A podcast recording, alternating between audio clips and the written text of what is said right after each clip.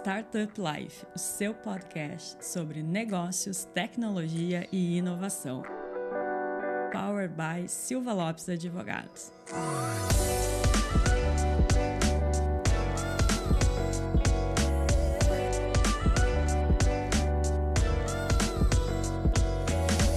Fala galera, meu nome é Lion Lopes e estamos começando mais o Startup Life, o seu podcast sobre negócios, tecnologia e inovação. E fazendo aqui mais um, um episódio aqui especial com convidados da South Summit, né? Temos aqui dois nomes de peso. E logicamente está aqui mais do que eu nesse podcast a minha grande amiga Cristiane Serra. E aí, Cris, beleza? Tudo certo. Eu faltei um episódio só. Ah, é? Não sabia disso. É. É que, Desconta, na, descontatou contra-cheque. é, que, é, é que, na verdade, o Lucas virou um produtor, apresentador e, Ah, e tomou, conta. e tomou é. conta. Quando eu cheguei, ele já estava gravando, mas tudo certo. O podcast é de todo mundo. e a gente, como o Lion disse, tem um episódio aqui com convidados de peso sobre um assunto bastante relevante e um, e um cenário, um mercado que está efervescente, né? Na minha opinião. Vamos ver o que, que nossos confirmar. convidados vão dizer. Exatamente.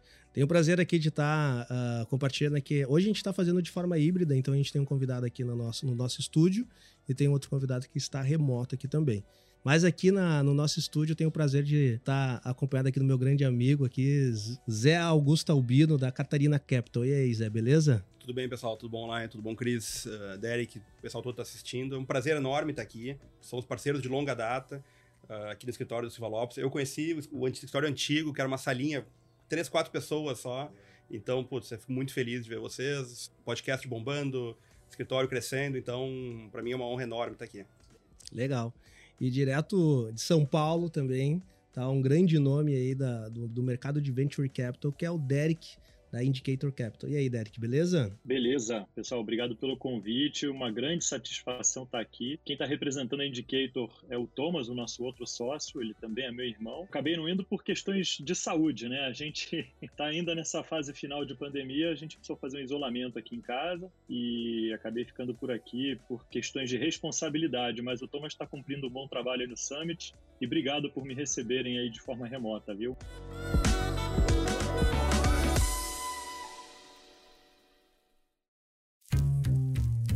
Vamos falar de coisa boa. Hoje o nosso assunto aqui vai ser sobre Venture Capital, né? Então, temos dois aqui grandes players do ecossistema de Venture Capital. Então hoje a gente vai bater um pouquinho ah, de papo sobre isso.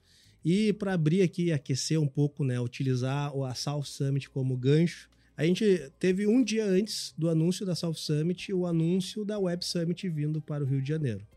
Né? Um, um dos maiores eventos globais aí de tecnologia e inovação ah, fazendo a primeira edição fora da Europa, aqui no, no Rio de Janeiro. E a South Summit, um evento espanhol, também, também fazendo sua primeira edição fora ah, do mercado europeu, aqui em Porto Alegre, no Brasil. Daí eu faço a pergunta: o Brasil é a bola da vez aí para o mercado de inovação e tecnologia? Eu acho que sim, tomar a frente, mas eu acho que sim. Eu acho que são uma, é uma junção de vários fatores que, que levaram realmente o Brasil a estar muito bem posicionado. Né? Então, desde fatores inerentes ao Brasil, tamanho da oportunidade, tamanho do mercado, ah, que permitiu que startups tivessem realmente um sucesso enorme. Mesmo startups que focam só no mercado local, né? essa é uma diferença muito grande nossa com Israel, por exemplo. A gente tem um mercado local muito grande, muito pujante. Se tu pega em números macros, se não me engano, o Brasil é o terceiro país do mundo com mais usuários no Facebook, mais usuários no Instagram, um dos maiores usuários de YouTube.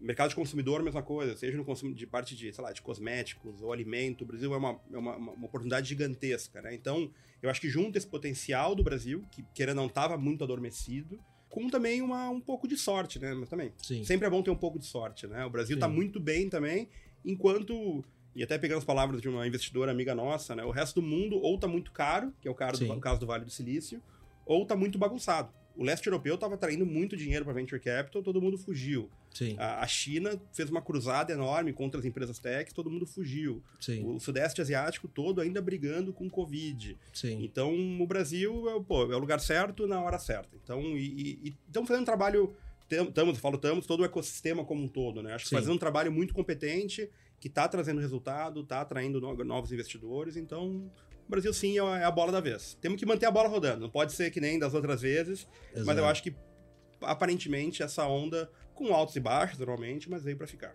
Perfeito. E aí, Derek, qual é a tua visão aí sobre o mercado brasileiro de inovação e tecnologia?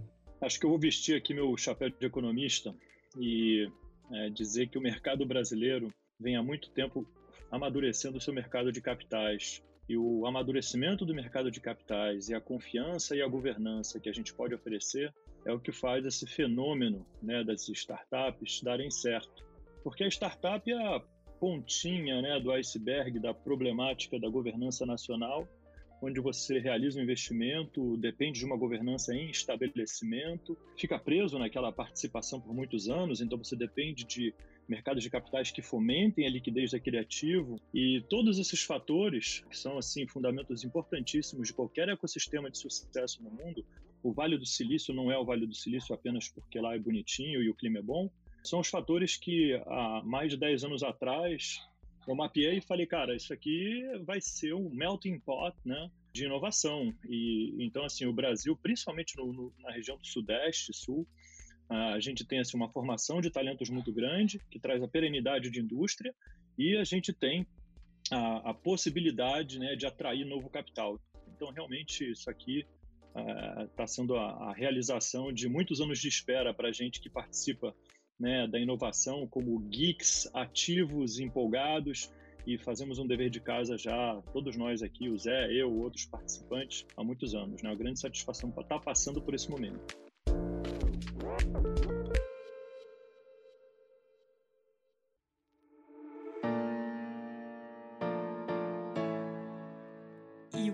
Precisa melhorar? É, acho que antes de a gente entrar nessa parte de melhorar, eu, eu tô um pouco saudosista aqui. Eu, o, o Derek, pro Derek saber, a gente fez 10 anos agora, né, Derek? Então, é aquela data meio que o cara fica pensando o que aconteceu aí, né?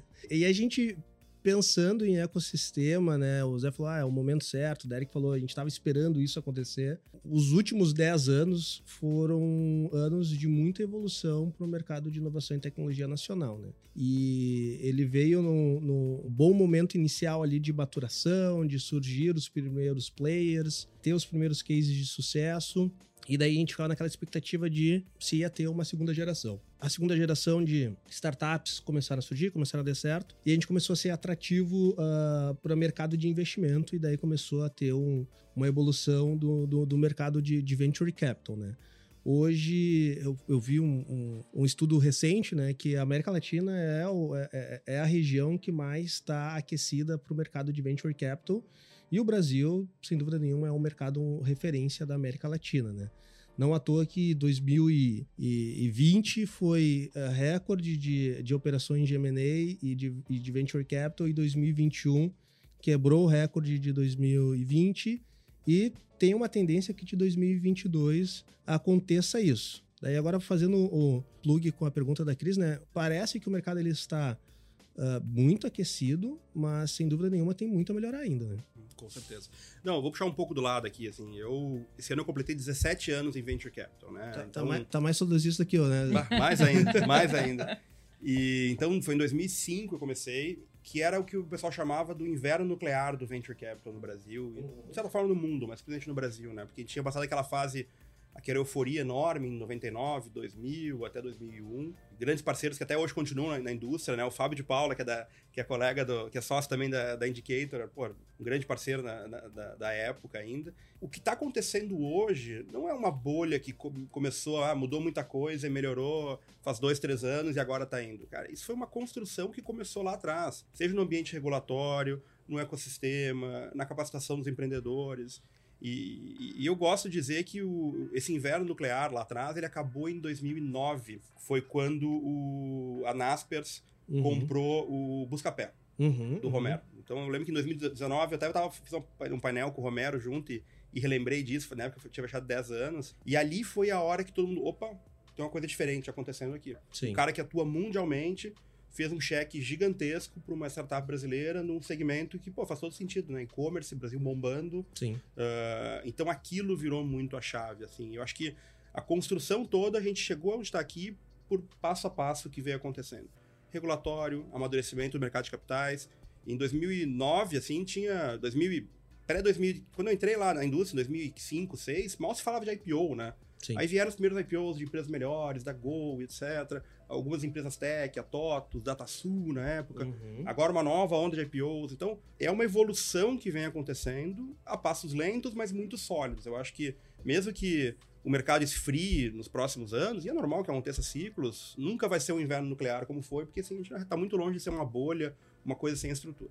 O que, que, na minha opinião, tem que melhorar? Eu acho que a gente está tendo um bom problema, que é a questão de capacitação de mão de obra. Eu acho que esse é o grande entrave do, da, do crescimento da indústria de inovação no Brasil. Sim. E é a maior preocupação de todos os VCs, cada vez mais os VCs desembarcando para ajudar a empresa em termos de RH, de recrutamento de pessoas, porque é o tema que tá todo mundo chorando no cantinho, preocupado, como é que eu vou conseguir mais dev, mais dev, mais dev. Sim. E eu acho que isso vai ter que envolver uma questão de das próprias do próprio ecossistema, das empresas, governo, universidade, para a gente realmente fomentar e trazer mais gente, conseguir trazer gente nova para essa indústria, para começar a estudar. Assim, realmente, tecnologia tem que ser a preferência, talvez número um ou número dois, de todo estudante que está se formando no, no, no, no ensino médio. Então, eu acho que esse desafio de mão de obra, é, para mim, é o maior e é o que leva mais tempo, né? Porque Sim. não adianta eu começar a colocar criança na faculdade agora, vai ter resultado daqui cinco anos. Sim. Né? Então, Ah, e, e tem uma nisso, geração, Zé, né? também tem uma coisa que para mudar o currículo, por exemplo, das universidades, leva muito tempo. Muito quando, tempo. quando mudar uma coisa que. uma tecnologia que é o auge hoje, já vai estar Defasado. ultrapassada, defasada. Exato, exato. Eu acho que é, é fundamental. Então, da minha visão, claro, podia falar de temas regulatórios, tributários, mas, sinceramente, o pessoal tá, tá voando tão, tão rápido e, e- e superando isso, e, e vai superar, e vai ser criativo para resolver isso. Os advogados, sem querer puxar o saco dos advogados, mas os- o, o- o lado jurídico tem evoluído muito nesse sentido, cada vez mais robusto, todos os contratos e adaptado ao, ao- ao ambiente regulatório mundial. Então, para mim, mão de obra realmente é o, é o grande gargalo que a gente vai, vai enfrentar daqui para frente. Derek. É, muito bom, Zé. Essa, essa tua visão muito sóbria, né? Mu- Muito legal de ouvir, Zé. E é curioso porque eu comecei na minha carreira de investimentos em 99. E naquela época eu fazia uma coisa que era desconhecida. A palavra era desconhecida até os dois aviões baterem nas Torres Gêmeas, que eu fazia análise fundamentalista. Então, você falar que você era analista fundamentalista, perguntavam se você era terrorista. Isso em 2000, né? Então, de... pois é. E aí, meu primeiro investimento anjo foi em 2005. Ali eu acertei a tecnologia, mas eu errei a tese. Errei o tempo também, porque em 2005 a gente tentou investir numa empresa de streaming de vídeo aqui no Brasil, e aí eu vou morar nos Estados Unidos em 2006 e me dou de cara com a Netflix é, enviando CD para casa das pessoas na forma de aluguel. Né? Então, assim, o, o Brasil tem essa característica. A gente tem pessoas muito criativas. é claro que hoje a gente tem um pouco de deficiência nessa base intelectual, a, a- contrário de outros países mas eu acho que a parte regulatória e legal ela acaba sendo um grande incentivador até mesmo de importação de mão de obra, né? Então os gringos começam a vir para cá e falar, poxa, vou levar as melhores práticas que eu aprendi de ecossistema no meu pequeno país, né, Letônia, e vou aproveitar a continentalidade e a demografia extraordinária que o Brasil tem. No meio do caminho aí tem essa língua um tanto quanto bizarra, né, que é o português, Sim. um pouco difícil para qualquer ser humano, complexa, quase tão complexa quanto um alemão, mas fora isso, assim, realmente tem sido extraordinário. E para frentemente, aí falando um pouco da nossa tese, a gente quando decidiu colocar um produto na prateleira, e eu falo dessa forma porque é da indústria onde eu venho, né? Eu sempre estruturei produtos de risco, tá? Como gestor. Quando a gente colocou o produto da Indicator na prateleira, a gente falou falta produtos de teses especializadas em tecnologia. As teses elas eram muito amplas até então. E de lá para cá, né, de 2014 para cá, a gente fez uma isso a gente funda Indicator em 2014, mas a gente vinha praticando investimentos anjos desde 2005. O primeiro deal do Fábio com o Thomas foi, acho que em 2002, então foi um dos primeiros Série A do Brasil, esse deal. Thomas como advisor e, e a Intel Capital como investidores. Mas agora, é, o que vai acontecer é que a gente tem a oportunidade das especializações, ah, e no caso da Indicator, a gente é, fez um caminho que começa na inteligência artificial e chega na internet das coisas, que é uma deep tech. Né? Então, how deep does it get né, aqui no Brasil? Acho que essa é a grande pergunta para o ecossistema brasileiro, é o quão profundo a gente consegue ir. Mas uma curiosidade, que a gente fala de internet das coisas, e, e nesse nosso aprendizado de falar muito sobre o tema, a gente descobriu a falta de conhecimento sobre o tema. Então, falar algumas pequenas provocações assim para trazer fatos. Né? Primeiro, na Indicator, a gente já mapeou quase 500 uh, startups desde que a gente lançou esse fundo. A gente lançou esse fundo, é um fundo de 240 milhões de reais, o tamanho dele, buscando em torno de 30 startups. E aí, o que, que isso quer dizer em termos de valor sendo levantado por startups? Essas aproximadamente 500 startups estão levantando em torno de 3,5 bilhões de reais. Tá? Algumas rodadas foram levantadas, outras estão sendo levantadas, provavelmente tem alguma desistência nesses 12 meses. Uh, mas então, estou falando apenas de internet das coisas. E aí a segunda parte, brevemente, o que é internet das coisas? Tudo aquilo que realiza um contato com o ser humano. E a gente fala né, que todos os seres humanos estão conectados, que é o que a gente está fazendo aqui. A gente se conectou dessa forma é, remota, presencial, né, cada vez mais perto através de mídias sociais nos últimos 10 anos. E a plataforma tecnológica agora permitiu todas as coisas se conectarem. Então a internet das coisas ela é um múltiplo de bilhões de pessoas. Né? Se a internet na nossa mão está limitada a um, dois aparelhos, a internet das coisas está limitada a uma dezena de aparelhos. E por fim, porque eu sou um super aficionado de Web3, por razões óbvias, né, que eu venho acompanhando programação desde os 10 anos de idade, quando você realiza uma transação Web3 e você é uma pessoa sofisticada nesse meio, você tem uma ledger, né, uma cold wallet, você vai fazer um clique final. Então você precisa de um aparelhinho para dar aquela segurança final, que é um IoT.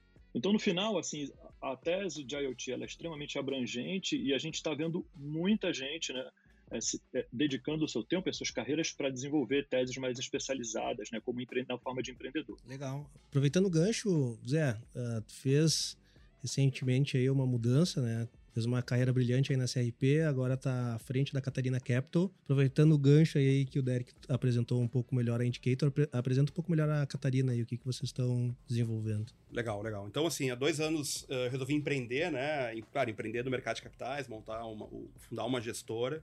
Eu brinco, eu tô pagando todos os meus pecados, né? Tudo que eu falava mal dos empreendedores, ah, não faz isso. Eu, como empreendedor, faço as mesmas coisas, mas estou aprendendo também. Estou escutando, aprendi a escutar muito também.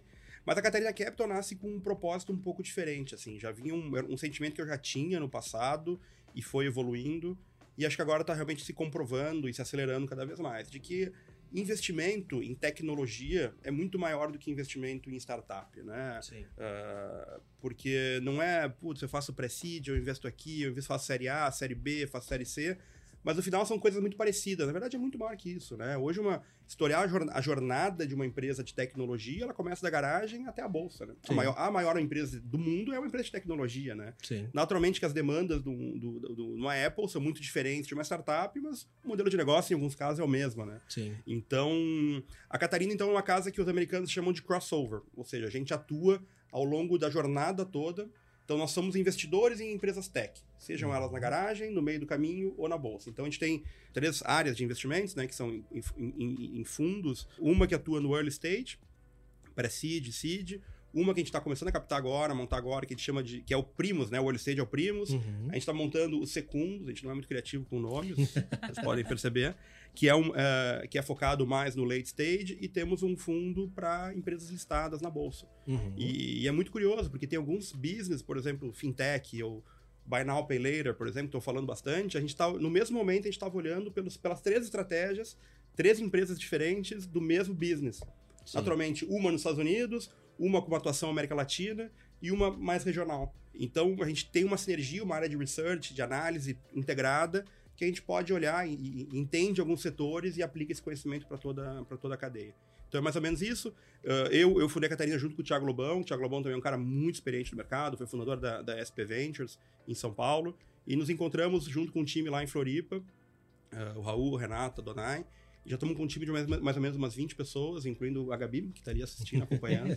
então, empreendendo para uma coisa diferente. Realmente, enxergando exatamente esse futuro do mercado que as empresas vão ficar pequenas, vão crescer, vão para a bolsa, vão precisar levantar mais capital para uma coisa, para outra, que vão ser diferentes. Então, a gente realmente está apostando. O nossa aposta é um futuro, espero não tão distante, que mercado de capitais, com early stage, com anjo, vai estar tá tudo, tudo integrado. Legal. É um, um, bem ambicioso, né, né Zé? É, com certeza. Mas, mas é um pouco da jornada de vocês também, né? Vocês não são advogados de startups, são advogados de empresas tech, né? Eu Sim. acho que esse é o, que é o, mais, é o mais importante. Né? Legal, legal.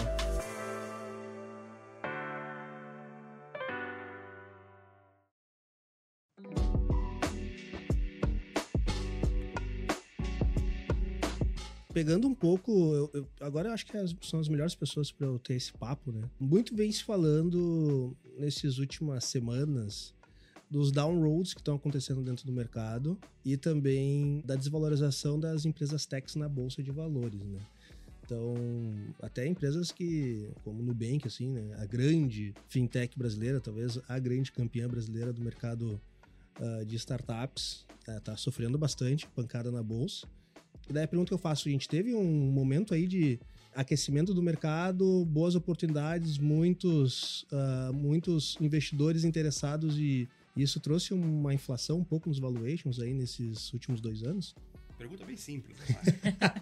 Pô, não, mas, mas, realmente. Se eu não puder perguntar isso para você, eu não pergunto para ninguém. Né? Não, realmente, teve, teve um movimento de, de, de, de começo, começo de aumento de taxa de juros nos Estados Unidos e mundialmente os juros ficaram muito. Bom, eu não sou economista, né? Então o Derek pode falar melhor. Derek, o Derek que... vai ter uma responsabilidade, responsabilidade técnica. Exatamente, exatamente. Então, eu, posso, eu sou administrador, então posso falar mais bobagem. Mas, realmente, lá fora e aqui no Brasil, em termos de bolsa, teve realmente uma, uma, uma correção muito grande, né? A gente não percebe tanto, mas. Eu percebo. Me... É, eu também percebo. janeiro, janeiro e abril foram dois dos três piores meses da história da Nasdaq. Ah, é? Não sabia é, disso. Só perde para só perde para jane... dezembro de 2008, quando o mundo tava acabando Sim, tava... lá. Sim. Então, é, realmente, e, no, Bank até caiu menos, assim, mas tu pega a Infracommerce, por exemplo, uma empresa fantástica, ou a própria Magalu aqui, Sim. ou o Netflix lá fora, Shopify Sim. lá fora. Shopify hoje até tá caindo 20%, que aportou resultados não Sim. tão bons que o mercado esperava. Hoje, hoje Shopify vale menos do que valia pré-pandemia, e a empresa é três, quatro Sim. vezes maior, né? Então, Sim. realmente, está tendo uma correção uh, lá fora, e isso aos poucos vem refletindo uh, no mercado de VC, principalmente rodadas late stage, né? Acho que vai dar uma... vai começar a ter muito downround, já, acho que é normal, né? Eu acho que assim, é difícil dizer se estava muito caro ou se está muito barato agora. Sempre, eu acho que no final do dia tudo se equilibra no meio do caminho, né? Uh, mas eu acho que no final do dia estar caro ou não estar caro vai depender muito do crescimento e da oportunidade. Né? Eu lembro quando eu fiz MBA lá em 2014 e eu fiz uh, Columbia, né, que é a universidade do Warren Buffett, uhum. dos value investors, pessoal que acha tech um absurdo. Em 2014, a Amazon valia 400 milhões. Eu lembro que todos os professores, num painel lá, todos os professores de Value Investing falando que era um absurdo. Metendo pau. É um absurdo, é caríssimo. A Amazon tem que valer um terço disso. Sim. Cara, hoje já depois de cair tudo, vale três, quatro vezes mais do que isso, sabe? Sim. E, pô, e vale realmente, porque é uma empresa Sim. gigante, que gera lucro, etc. Então, eu acho que estar caro ou barato é muito mais relacionado com o que se enxerga dali para frente. Sim. E eu acho que é natural que nem todos os setores, nem todas as startups, as empresas vão conseguir ter uma, um ritmo de crescimento absurdo a vida toda. Sim. Mas algumas vão. Né? Uma vez eu falei com um gestor grande e o cara falou: olha, se tu comprar todas as empresas da Nasdaq, fora as grandonas, se uma virar a próxima empresa de um trilhão, tu ganha dinheiro. Tu ganha, sim. Se uma. Sim. Aí tu olha em todos tantos setores que tem para se disruptar, tanta coisa que tem para acontecer. Uh, eu acho que o tamanho da oportunidade. Pô, falar de Web3, IoT, cara, isso, sim. assim, a gente tá arranhando a casca. Eu lembro que em 2005, lá que eu entrei, tava começando a se falar de cloud e diziam, né, cloud, a história é bolha. É bolha, Cláudio. SaaS, a história é bolha. As empresas Sim. nunca vão para SaaS, vão continuar on-premise. Tá muito caro o cloud. Mesma coisa falar. Então, eu acho que mais importante do que falar de valuation é falar assim, onde estão as oportunidades que realmente vão ajudar a mudar o mundo e realmente vão ser muito relevantes. Uma vez eu participei de um, de um painel lá que tava o Marcelo Claure, que era do uhum. SoftBank, que saiu, e ele e o pessoal xingando, ah, SoftBank paga caro. Sim. Aí ele trouxe um dado que eu achei muito interessante, como ele trouxe, cara, Pensa, vamos pensar Google e Facebook, né? Uh, quais são as, as, a indústria que esses caras disruptaram? É a indústria de mídia. Sim. Sim. Uhum. São duas empresas trilionárias e Uma... disruptaram um setor que equivale, se não me engano, a 2,5% do PIB mundial. Sim, que é isso que eu ia falar, uma indústria e até pequena. hoje pequena. os veículos de comunicação tradicional estão batendo cabeça. Estão batendo cabeça, até hoje. Mas assim, é uma indústria pequena. Eu falo, cara, pensa isso na saúde. Sim. Pensa isso em meios de pagamento. Pensa isso, cara, se, se acontecer disrupções parecidas com acontecer em mídia, e a Globo tá aí, os jornais estão aí, foi uma, uma, disrupção que pegou um pedaço Sim, disso. Não matou, não matou o, o passado. Né? A visão do SoftBank era, cara, isso vai acontecer com todas as indústrias. Com os outros 75% do PIB. Você, acho, acho que errei a conta. 97,5% do PIB, Sim. perdão. E, cara, então o tamanho da oportunidade não é de alguns trilhões, são de cent... dezenas de trilhões, Sim. centenas de trilhões. Sim. Então é muito mais conhecer os mercados, saber as oportunidades, que aí o preço não é uma discussão. É só o tamanho do crescimento. Agora, agora, agora eu quero ver o Derek economista aí. É? Jogou a responsa pra ti. O Zé, né? o Zé ergueu aqui o nível da conversa agora. Com certeza, com certeza. O Zé falou vários pontos muito interessantes, né? Mas se vocês querem um pouco de teoria, a teoria, assim, crescimento econômico ocorre em ciclos, né? Então, os ciclos, eles têm momento de expansão e recessão. O que importa é você, diante daquela aquela senoide, você continua crescendo, né? É, o problema é que o mundo, para sair do buraco que se meteu, dos dois buracos, né? A crise, primeira crise da, da bolha dos ativos imobiliários e depois a crise do Covid, houve uma injeção de capital extraordinária, que hoje a gente tem que lidar com ela. Essa injeção de capital, ela traz uma inflação, e essa inflação ela é combatida é, com juros. Né? Assim, o, a, problema é a gente achar que a economia ela pode ser etérea e discutida. A economia não tem perdões. Tá? Uma hora você paga aquela conta, a conta chega. Então, diante disso, eu acho que o próximo tema é assim, um dos meus maiores ídolos de carreira foi Warren Buffett, tá? Então, o Zé falou rapidinho dele. Assim, o problema é que a tese buffettiana ela é toda é, baseada em Capital Asset Pricing Model, que é o modelo CAPM de análise de fluxo de caixa e tal. E, e, o Zé falou também que você poderia investir em todos os ativos da Nasdaq e você faria dinheiro com todas as perdas que você teria, que é o modelo de opções. Né? Então, aplicar teorias tradicionais para retorno de venture capital não funciona e é por isso que o Warren Buffett falou erradamente duas vezes. A primeira, há 10 anos atrás, eu não tenho nenhuma tech, não vou ter uma coisa que eu não entendo, errou, né? E aí, eu, quando eu descobri que ele tomava Coca-Cola no café da manhã, eu falei, pô, esse cara não é muito meu estilo, não, entendeu? não, ia, não, não, ia, andar com ele, não. Eu, eu não, não gosto dessas coisas, não. Eu sou meio, tento ser saudável. E a outra coisa é, foi que ele falou recentemente, né? Web3 eu não entendo, não boto dinheiro nesse negócio. Sim, sim. Eu tô aqui, eu tô aqui na pira da Web3, né? Então eu fico assim, caraca, brother, tá nascendo a internet de novo. E eu me vejo naqueles momentos que eu conectava o modem à BBS. Né? Sim. Né? Acho que. Pô, BBS pô, tem, pouco, computador... tem, tem poucos, poucas pessoas que estão nos ouvindo que vão entender o que é BBS. é, então. Pô, eu sou aqueles nerds que era mimado, né? Então sei lá, década, final da década de no meio da década de 80, eu tive lá meu TK2000, que era uma puta máquina. aí depois eu fui pro Commodore, aí eu, porra, corri, corri atrás de ter um Mac, enfim. O, o, ponto é, assim, a tecnologia, ela também expande, repetindo alguns paradigmas que a gente, como venture capitalist, está acostumado a, a enxergar, Uh, tanto para a internet das coisas, quanto como foi para a onda do smartphone, né? Quem diria que a gente teria essa conectividade toda na palma da mão há 15 anos atrás? A gente não, não, não, viu isso. Em 2007, quando eu botei a mão no iPhone, eu não entendi. Vai ter loja? Como é que vai ser essa loja? Qual vai ser o nível de interatividade, né? Fast forward para hoje, a gente está falando de uma conectividade absurda. Para concluir e, e evitar de falar demais, o que acontece é o seguinte: aqui, o modelo de CAPM ele fala de duas variáveis, fala de alfa e de beta.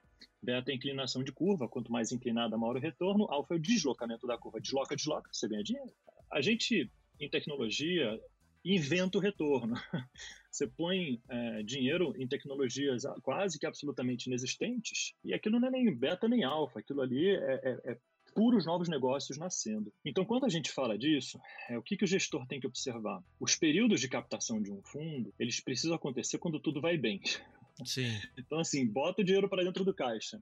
Tem, e aí você precisa ter a governança para falar o seguinte: eu sou o gestor desse capital, quando as coisas estiverem indo muito mal, eu vou continuar investindo. Sim. É, porque é nessas horas que é, você pode apoiar o ecossistema, você vai ter empreendedores que ficariam marrentos no, no pico do ciclo, né, aceitando o nosso capital humildemente. Então, dessa forma, assim, acho que o, o gestor ele tem que se preparar de forma contracíclica, é, para, no momento que a gente vê o caos na tela, como tem sido esse começo de ano, agradecer e, e correr atrás de gerar o máximo de apoio. Resumidamente, nos últimos 12 meses a gente fez é, seis novos investimentos, estamos para anunciar sétimo e oitavo, estamos voando rasante, botando capital na praça e é isso, cara. Os empreendedores que contem com o nosso apoio nos piores momentos. É, pô. E aí, Cris? Uma baita aula agora. Com aqui, né? certeza, né? Eu tô aqui quietinha e ouvindo só, né? Uma baita aula, com que certeza. isso, que isso. É nada, para.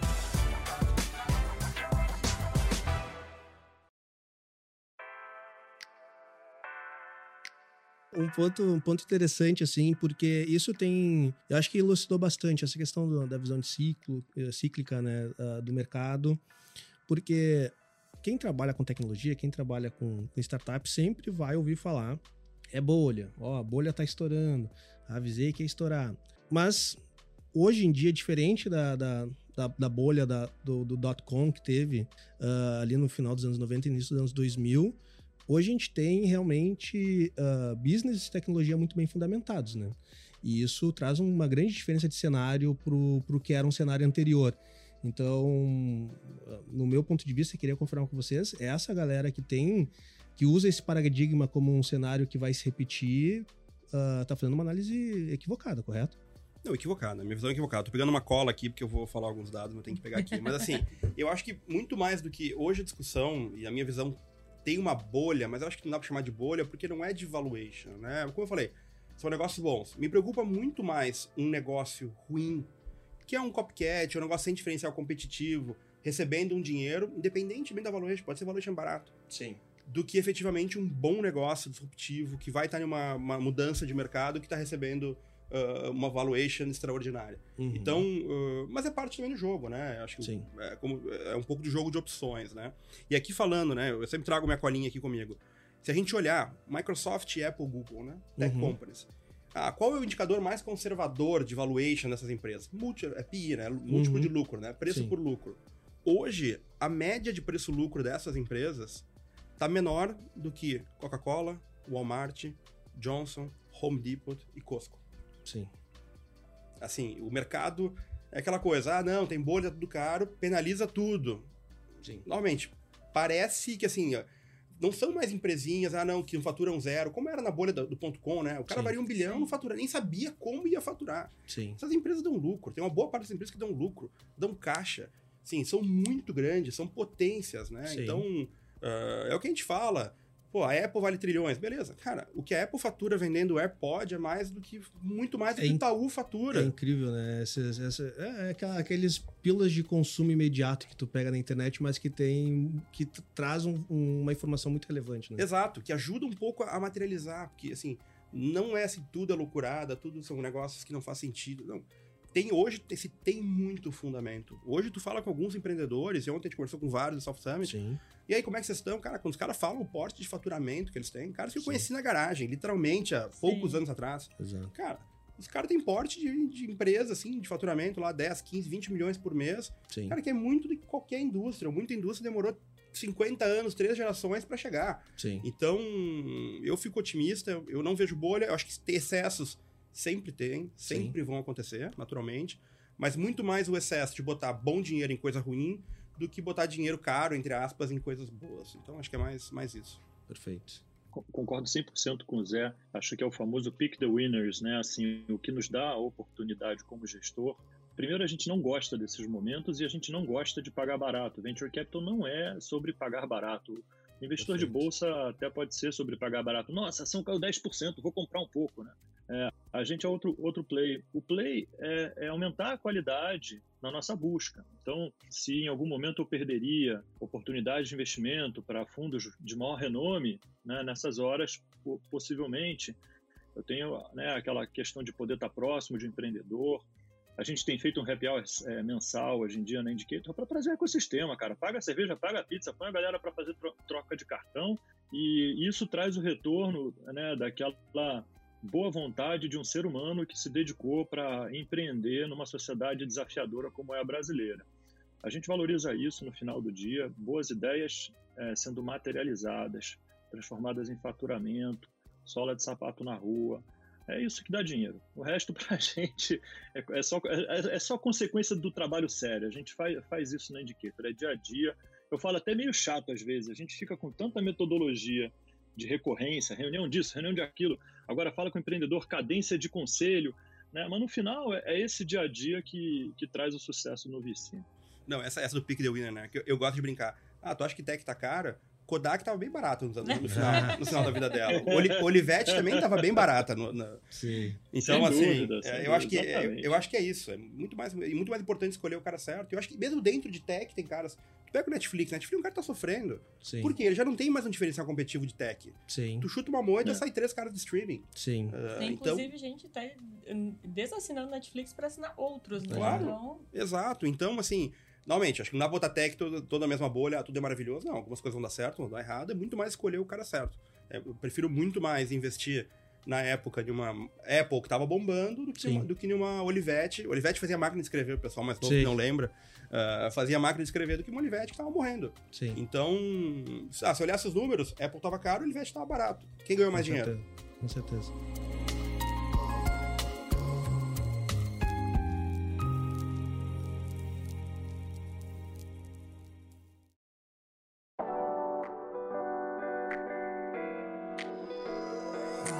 Pessoal, infelizmente temos que ir encerrando aqui nosso podcast. Papo bom, sim, passa rápido e sempre ah, falta tempo, né? Mas sem dúvida nenhuma a gente vai ter aí várias outras oportunidades para colocar o Derek e, e o Zé aí na mesma mesa para conversar, debater e trocar ideias aí, dois gigantes do, do ecossistema, sem dúvida nenhuma. Derek, começar por ti agora. Muito obrigado pela participação aqui. Ah, uma pena que ontem não conseguiste estar aqui na, na- no jantar que a gente promoveu junto com, com o Zé e com o pessoal da Catarina. Realmente foi bem legal e bem o que vocês falaram, né? Nesses ambientes assim de troca de, de, de informações e experiências que a gente vê como o ecossistema ele tá cada vez mais parrudo, mais reforçado, assim, né? Com os players que permanecem no tempo eh, evoluindo, né? Então, Derek, muito obrigado aí pela disponibilidade de tempo. Deixa teu recadinho final aí para quem quiser conhecer um pouco mais da Indicator. Tá aí a audiência toda para te ouvir agora, Derek. Pessoal, obrigado pela, pelo convite. Obrigado, Zé, aí, por compartilhar seu conhecimento. Espero te, te encontrar pessoalmente muito em breve. É, eu brinco que também não vou fazer um choque de sair agora na rua lambendo parede. Eu vou devagarzinho, então, quando tem uma impossibilidade como foi essa semana, tá bom, aceito, fico remoto e a gente vai tocando a vida. Sim. É bom que eu tô com um bebê pequeno em casa, então aproveito um pouco mais a minha filha. É, esses momentos da vida também não tem preço. Bom, é, quem quiser trocar ideia comigo, o convite fica feito aqui para vocês também quiserem repetir, me chamar para outra ocasião. É, eu sou fácil de achar, meu nome, meu nome é bem, bem peculiar, né? Então no LinkedIn, Derek L. Bitar ou Derek Bitar, você me acha rapidinho. Acho que o LinkedIn é a melhor forma de entrar em contato. E é isso, pessoal. Foi um uma grande satisfação. Se a gente tiver aqui empreendedores ouvindo, é, também o link para aplicar para o processo da Indicator é bem portas abertas mesmo. É só entrar no nosso site, clicar no Aplique Aqui, ah, que você segue o roadmap da Indicator. Eu brinco, se você clicar ali e submeter o formulário, eu vou ser obrigado a analisar a oportunidade. Então, efetivamente, a, a metodologia que a gente fez passa pela, pelas vistas de todos os gestores, os três gestores, todos os deals, ah, e eventualmente a gente convida algumas startups para participarem do Pit Session semanal. E é isso, pessoal. Foi uma honra estar aqui com vocês. Muito Obrigado. obrigado, Derek. Zé, obrigado mesmo. É sempre um prazer receber o amigo aqui. Agora, né, tá um pouco mais distante, mas cada vez estamos mais próximos também, né? Verdade. ele tentou fugir, mas a gente foi atrás. É, exatamente. Ah, parabéns aí pela, pela jornada com a Catarina. Muito obrigado pela parceria do jantar aqui. Acho que isso é importante. Players de ecossistemas, assim, se juntar e ah, juntar esforços para reunir essa galera. Ah, foi realmente sensacional e obrigado por participar aqui do nosso podcast. Deixa aí teus recadinhos finais. Não, obrigado. Pra mim é um prazer estar aqui, Derek, escutar também, aprender mais, com, cada vez mais com, contigo e com todos. Ah, bom, para nos, nos achar, LinkedIn também, José Augusto Albino, não tem muito erro. Ah, e importante, ó, Gabi, antes que ela me xingue, as redes sociais da Catarina, Instagram, ah, LinkedIn, ah, também nosso site, catarinacapital.com.br. Tem a nossa newsletter lá, Catarina Tech News, que a gente manda todos os dias com informações do mercado. Então, vale a pena ah, checar tudo e lá tem informação de como nos acessar, seja para investidor, para startup. E é um prazer enorme estar aqui. Ah, contem sempre comigo quando estiver aqui ou quando estiverem lá em Floripa. Ah, eu adoro falar, se quiserem gravar amanhã de novo, a gente faz. se outro, tiver outro tema, a gente faz também. Maravilha. Mas, olha, não, não, não, não, Não oferece não muito. oferece muito, exatamente. Mas beleza, pessoal. Para quem tá nos ouvindo no Spotify, depois que a gente editar e deixar tudo bonitinho, scrolla um pouco aí o feed e vai ouvir os outros episódios que a gente teve aqui na South Summit também. Cris, sempre um prazer te ter aqui na bancada e nos ouvimos no próximo episódio. Até lá. Até lá.